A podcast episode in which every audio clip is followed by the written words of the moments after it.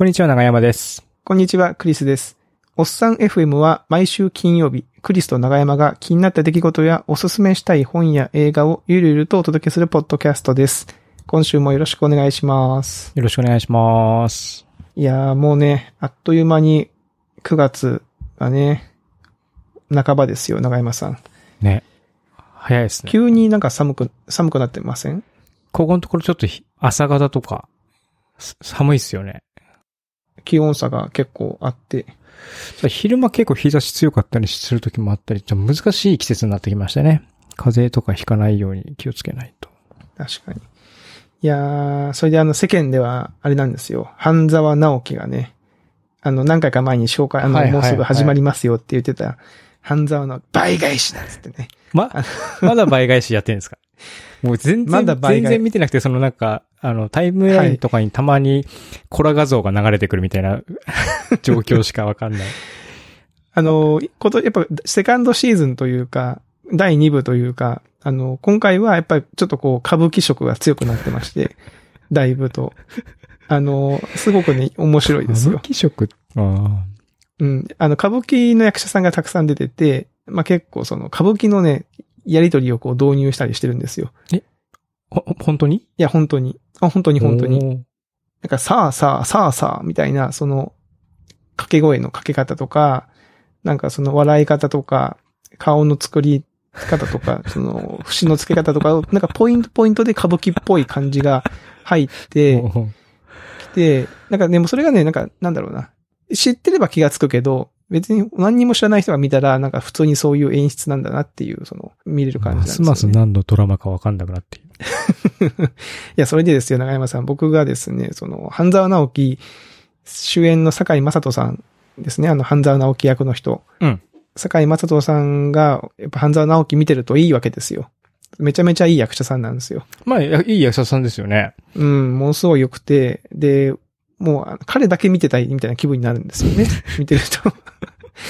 喋り方とか。で、もう好き、でも半沢直樹の坂井正人さんはめちゃめちゃ怒ってるんですよ。怒ってますね。ウェットアイと一緒にいるときはなんかデレッとしてるんですけど、基本的には、その、なんか、おわだーとかってこう怒ったりしてるんですけどね。その、ね、倍返しだって言ってるんですけど、うんちょっとこう、趣向を変えて、リーガルハイっていうドラマが結構前なんですけど、えっ、と、2シーズンというか、2クールというか、ありまして、シーズン1とシーズン2とあったんですけど、ちょっとあの、出演者、多分ですけど、出演者の方、えー一部その、えー薬で捕まりまして、大麻かな？逮捕されちゃったんですよね、その出演後に。で、なんかね、日本のその放送的なところでいくと、そういう薬系で捕まった方の作品が自自粛するから、うん再放送もなくて、結局僕そのブルーレイ買いまして、リーガルハイの。で、リーガルハイを見まして、一通り。で、坂井正人ええなと思って、たどり着いた先が今ね、新選組なんですよね。新 NHK、NHK 大河ドラマ。新選組、また結構前ですよね、これ。結構前いつ？なんですよ。2004年ですね。だからね、今16年前。16年前。16年前なんですよ。この時、新選組やってる時に生まれた子供がもう高校生だ。そうなんですよ。で、三谷幸喜さんが初めて、あの、大河ドラマの脚本を書いたっていうね。そうだ、三谷幸喜脚本。香取慎吾主演の。そうそうそうそう。はいはい、麻生久美で子が出てきてた。出てきてたでしょ？で、あのーなんだろう、いわゆるその新選組の主要メンバーがめちゃめちゃ若い俳優さんを使ってて。めっちゃ面白そうじゃないですか、これ。いや、めちゃめちゃ、めちゃめちゃ面白いですよ。そもそもね、その新選組主要メンバーが、その、まあ、香取慎吾さんですよね。近藤勇は。うん。で、土方歳三が山本、えー、講師さんですかね。えー、で、沖田総司に、沖田総司があの、藤原達也さんですかあの、はいはい怪事、最近の怪事とかやってますけど、うん。沖田総司。で、斎藤はじめが小田切城ですし、えー、東堂平介は中村勘太郎ですし、で、この原田佐之助役が山本太郎さんですね。もう今やもう政界で政治活動されてますけど。そうか。あの16年、でも16年前っていう、だから皆さんまだわ若い俳優さんとしてバリバリ活躍してた。活躍してて。だ当時としては、大河ドラマって結構その、年を召された役者さんが出て、うんベテランのね。そうそう。うんで、三谷幸喜さんはそこに風穴を開けるっていうことで、まあ、新選組って基本的に若い大使の話なんで、うんうその若い俳優さんに、その勢いよく演じてもらうっていう趣旨でやってるんですよね。で、山並圭介、えー、新選組のね、もうその要というかね、山並圭介役で坂井正人さんが出てるわけですよ。ああ、出てたんだ。出てたんです。で、しかもこの坂井正人さんは、多分この、えっとね、新選組でブ、あの、ブレイクしたんじゃないかな。一応、オードリーっていうそのドラマ、朝ドラかな？にも出てはいますけど、多分すごくこう、国民的にみんな見て注目されたのは、こうやっぱ新選組の山並圭介役だと思いますね。うんまあその前にもいくつかドラマ出てますけども。で、まあ基本的にはぶもともと舞台の方なので、うん、その三谷幸喜さんが舞台からこう引っ張ってきて出てるんですよ。でも新選組がね、またその DVD で一からまだ見てて、今、もう後半戦もうすぐ終わりにまで来てるんですけど、うん。めちゃめちゃいいんですよね。ね、その、この良さをね、今ちょっと今日はちょっと少しだけ語りたくて、うんあの、もううずうずしてたんですけど、そのえ、、でも、あれでしょ？アマゾンプライムとかで見れないでしょ？見れないいんですよね。だからね、残念。まあ DVD をどっかで調達してもらうか、あれで見れるのかな ?NHK オンデマンドで見れないのかな？あの、過去のアーカイブとかが見れるやつで見れないかな？長山さん、新選組のお話、ど、どの辺までご存知です？え、このドラマのことですか？はい。じゃなくて、ドラマのっていうか、そもそもし新選組史実の、新選組みたいな。ぶっちゃけよくはあんまり僕は分かってないんですけども、はいはい。その歴史の動乱の中に生きた若い人たちみたいな、バクッとそういう感じじゃないですか。うん。で、なんかその、まあ僕もその2004年の当時だから僕も16年前なんで、えー、なんだ、25、6とかそんな年ですかね。の時に見てるんですけど、僕ね、正直歴史あんま興味ないんですよね。興味なかったんですよ、その時は。ただ、三谷幸喜さんが書くっていうから見て、見てて、あまあ面白いなと思って、ねうんそうそう見てたんだけど、今やっぱ40過ぎて、この新選組の話を見ると、すごくね、こう、感じるところがいっぱいありまして、うんあの、若者の話話ではあるんですけど、その組織づくりの話でもあるんですよね。新選組って。ほうほうほう。これ何何かっていうと、ろ浪人、浪士っていう、まあ浪人みたいな、その藩に属さない、その侍みたいな人たちがいて、で、その近藤勇は、その、江戸の道場の、一応その養子の、養子としてやってきた息子なんですよね、その道場のうん後取り息子みたいな。で、ただそのなんか、なんか一旗あげたいなっていう心、志だけはあるんですよ。うん。まあこれまあ最近のそのなんか、まあ僕もそうでしたけど、ね、若者固有のなんか、いつかなんか一山当てたるぜみたいな、うん。そういう感じなんですよね。血気盛んな。で、まあなんか、なんかしたいと思ってるんだけど、まあきっかけがないわけなんですよ、その。チャンスもないんですよね。当時は身分制度があって、彼はそのやっぱ農民出身で、一応その武家の家に養子として来たから、でも生まれは農民の、あの、百姓なんで、うん。いわゆるその武家の家からめっちゃ慰められるんですよ。うん。虐げられた状態だそうそうそうそう。でなんかチャンスが巡ってくるんだけど、数字を調べ調べられて、お前百姓の息子じゃねえか、みたいな感じになるんですよね。うん。うん。で、まあ、なんだかんだって、その、やっぱその、ええまあ、いろんなことがあって、江戸で、こう、な仲間が集まるんですよね、何人か。で、その、京都に、まあ、いわゆるその朝廷というか天皇がいて、うん。で、その、えー将軍様が江戸にいるわけですよ。で、将軍がその、江戸から京都に、えー行くときに護衛をすると。そうんうんの京都に滞在中に、まあ京都って当時はめちゃめちゃ荒れてたらしいんで、うん。その、まあ京都で何かそのね、あの将軍様に会ってはいけないってことで、京都にその、老子組っていうのを結成して、京都に行くんですよね。その、警みん警備隊ってことですね。警備隊として。うん。そうそうそう。まあそれがその元々新選組の始まりなんですけど、うんまあ、その老子組もやっぱその、なんていうの、こう、荒くれ者の集まりなんで、結局こう、いざこざがあって、わ、わ割れちゃって、まあそ、そそもそもその、なんか裏があったんですけど、で、その新選組として、まあ、近藤勇たちは、まあ、老子組結局なんかその、江戸に戻るって言ったんだけど、近藤勇は、いや、せっかく京都に来たし、将軍様もまだいるわけだし、自分たちは京都に残るって言い張って、まあ、身分老子組っていうのを作って、うん。残るんですよ、京都に。で、それがまあ、新選組の始まりになって、で、そこの時は、そのなんか、なんですかね、京都を守ってた会津藩、福島、福島ですか、うん会津藩の、その、おお殿様から新選組って名前をもらって、まあ、組を大きくしていくんですよね。で、これがね、なんかね、めちゃめちゃね、なんかそのベンチャーだなと思って。会津藩が、だから、ベンチャーキャピタルみたいな感じ？いや、そうそうそう、愛さんがベンチャーキャピタルなんですよ。で、なんかその、まあ、ベンチャー、集まってくるメンバーって、やっぱこう、優秀な人も多いけど、まあ一癖ある、二癖あるみたいな。そうそう、パラメーターが結構偏った方が多いわけですよね。うんめちゃめちゃ剣が強いけど、体が弱いとか、その、うんうん。問題を起こすとか、そういう、で、そういう荒くれ者たちを、その、土方歳三さんが法で縛るんですよね。ハット、ハットってのを作って縛るわけですよ。でもその、自ら作ったハットによって、仲間内が、仲間がどんどん死んでいくんですよ。切腹していくんですよ。おうおう。要はだから自分たちで厳しいルールを作りましたと。うん。で、そのルールを仲間だからって言って、なーなーに運用すると、規律が守れないってことで、うん。もう、泣く泣く切腹を命じたりするわけですよ。もうなんかもう無茶苦茶じゃないですか、その話自体は。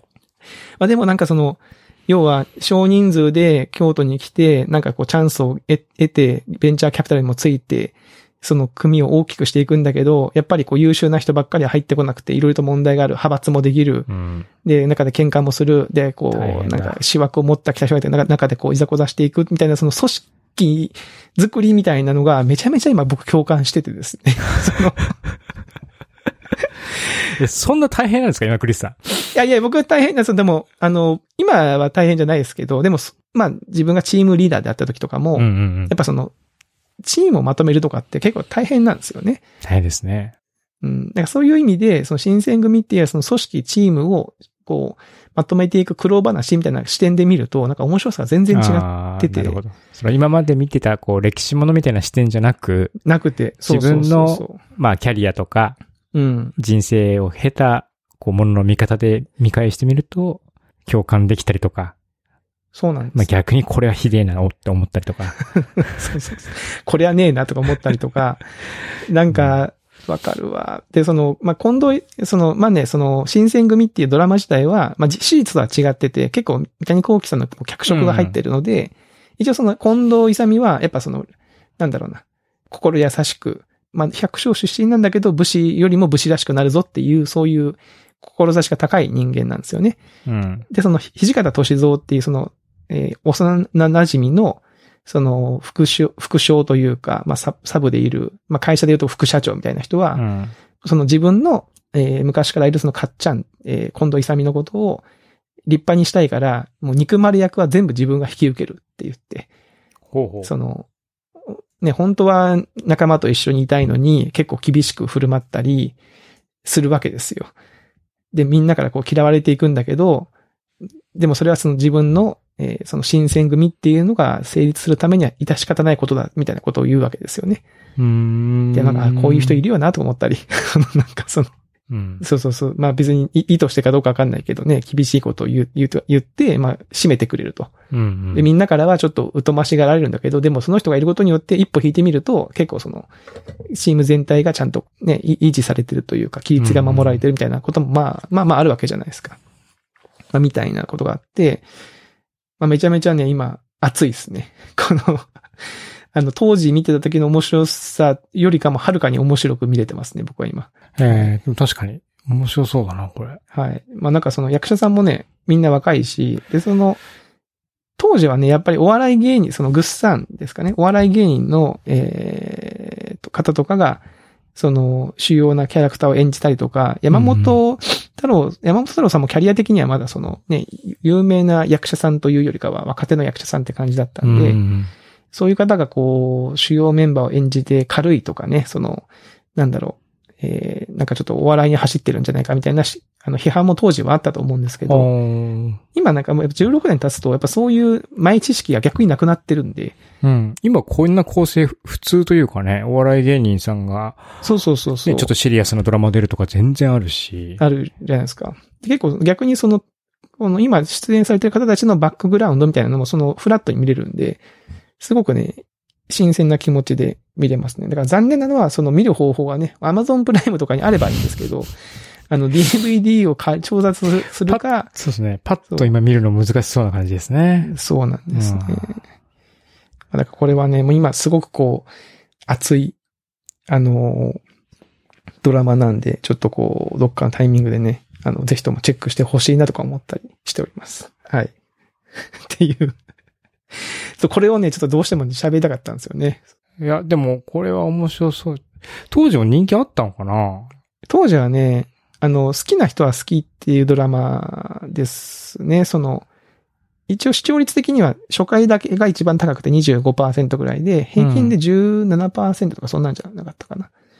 まあまあ、ぼ、まあ、ぼちぼちって感じ、ぼちぼちって感じですね。ね。あ、で、その、あれですよ。坂井正人さんの話になると、その山並圭介っていう人が、うん。その主主要メンバーの中で最も早く切腹をするんですよね。うん。その、私立で言っても、新選組を脱走しちゃうんですよ。で、脱走したやつは腹切れみたいな、そのほハットがあって、自分の気に入った女と、その太陽急にこう脱走するんだけど、連れ戻されて、切腹するんですよ。うん。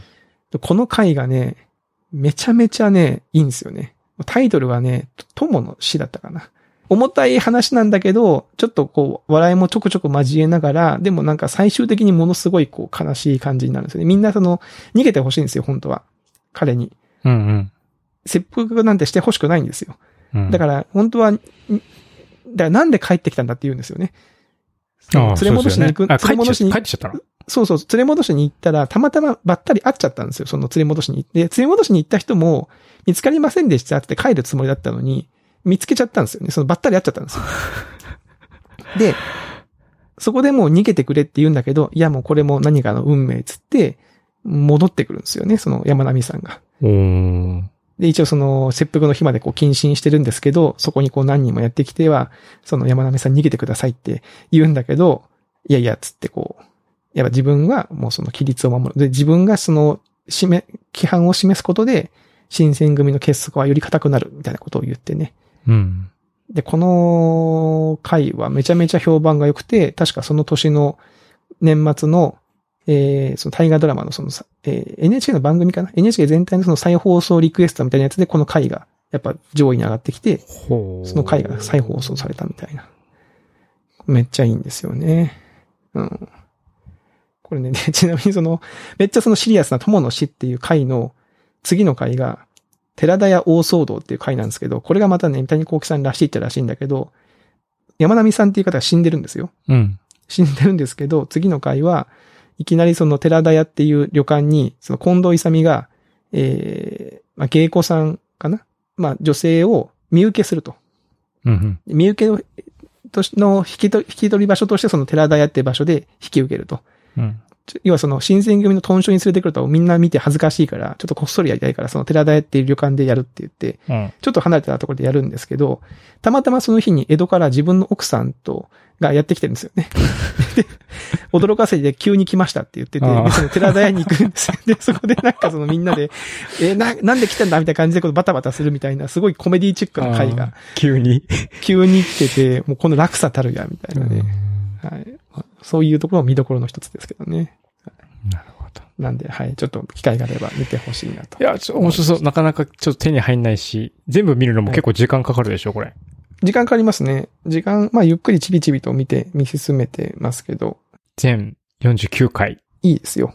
割と見やすいというか、単単話単話で見やすい回なんで、ぜひとも見てみてください。はい。はい。で、長山さんは、あの、大阪万博のロゴが発表されましたって言って。あ、ありましたね。あの、なんだっけ。生命の神秘くんだっけ、うん。か、命の輝きくん。あ、命の輝きくん、全然違った。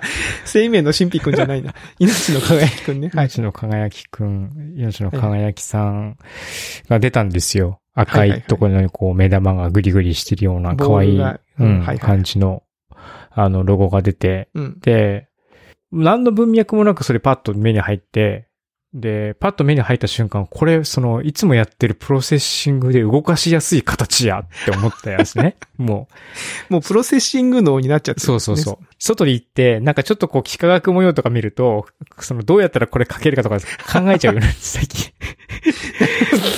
そう。そしたらもう、抜群のモチーフだったんですよね、これプロセッシングで書くのに。非常にこう、いい、いい課題だなと思ったんで、あの、パッと、その、もう、10分か15分くらいから、もうちょっと、うん、そのぐらいのもう短時間で、で、つぶやきに落とすほどは簡単じゃなかったんですけども、時間もなかったんで、とりあえず完成したやつ別途貼っとこうと思って、うんうん。あの、コメントも可愛いとか書いたまま、その、ぐるぐる、ロゴ、目玉がぐるぐる回ってはいはいはる動きにちょっと変えて、それっぽいあの、形にして、ペーって貼っといたんですよ。で、その後なんか別なことをししてて、しばらくしたら、なんかめっちゃいいねついてて、で、リツイートもどんどんされるんですよね。はいはいはい。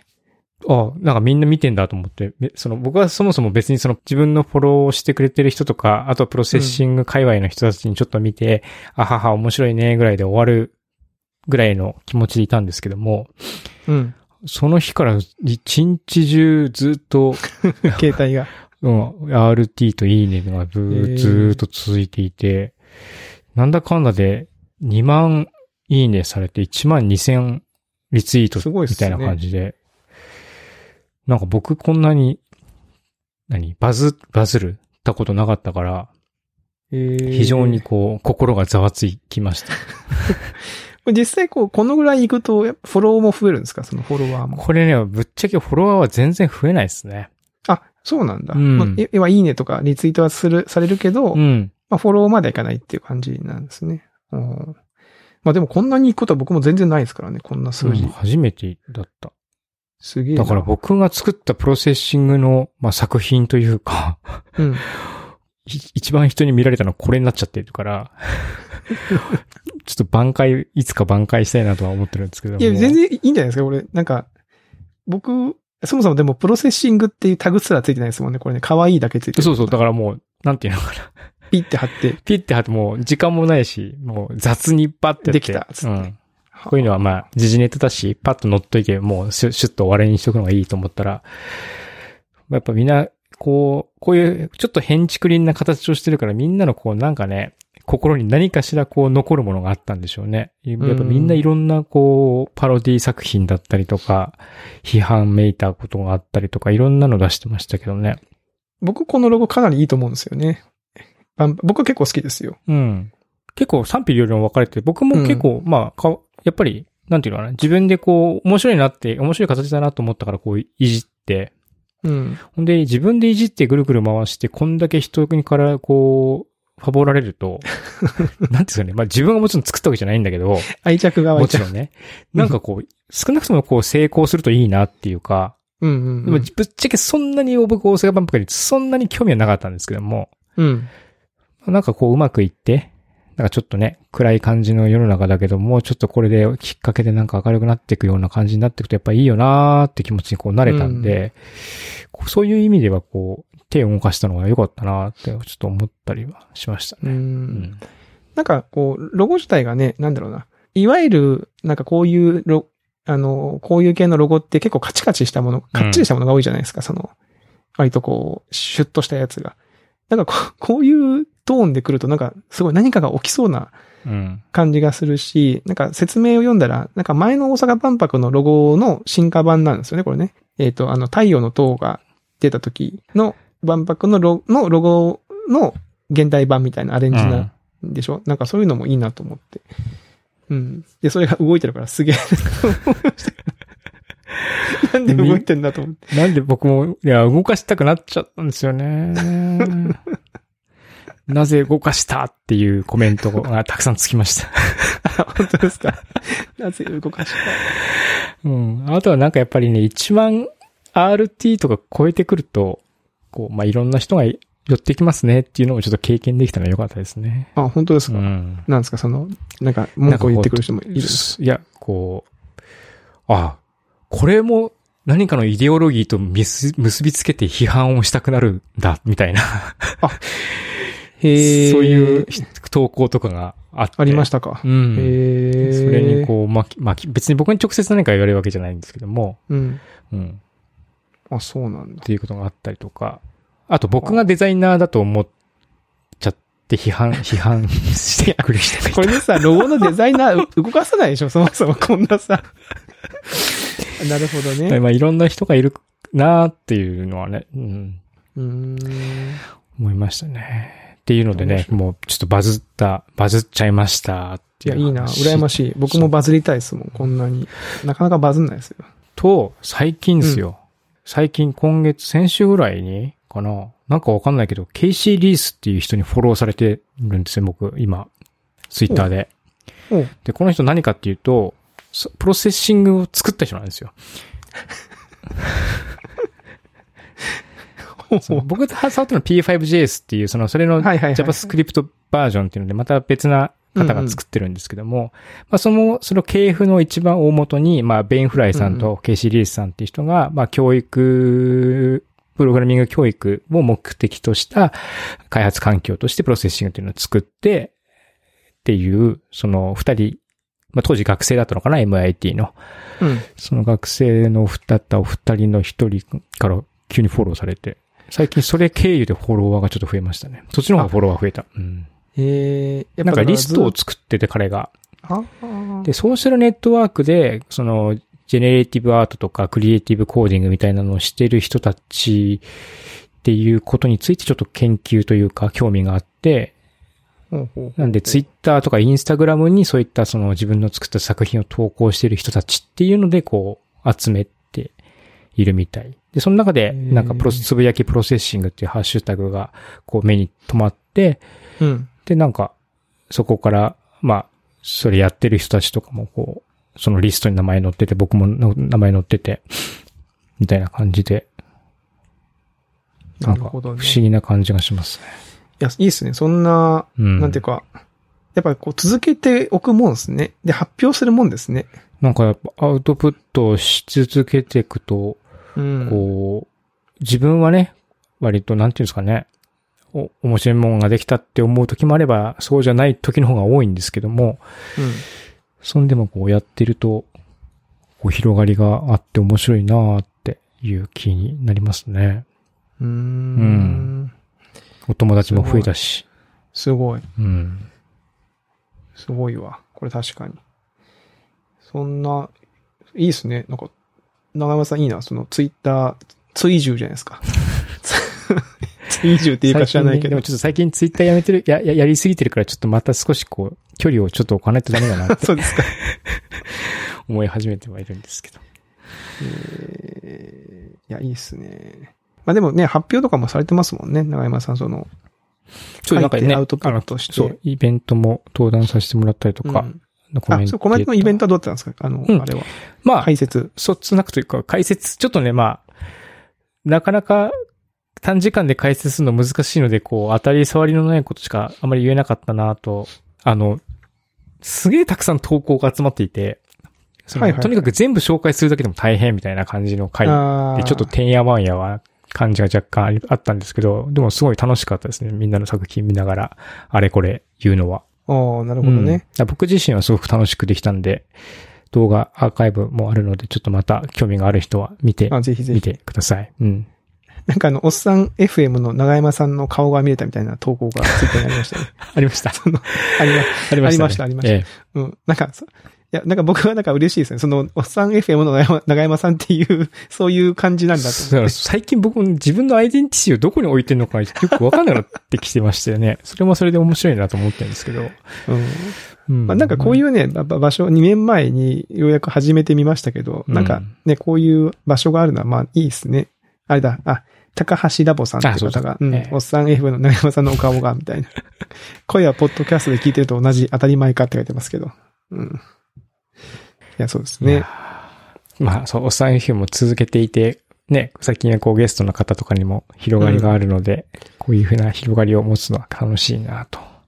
楽しいですね。実際その聞いてくださってる方はどうなんですかね？その、まあ、ゲゲスト会を月に1回とかっていう風にし、なんとなく我々勝手に決めて、ね、うんうんちょっと3、4ヶ月経ちましたけど、うんみんな、その、どう、どうなんですかね？その感触がわかんないんですよね。なんか、いいのか悪いのか、この、そうですよ、皆さん。あれですよ、その、ゲスト会面白かったです。誰々さんの会良かった、みたいな、そういったお便り、うん、くれてもいいですよ。くれてもいいんですよね、別に。うん。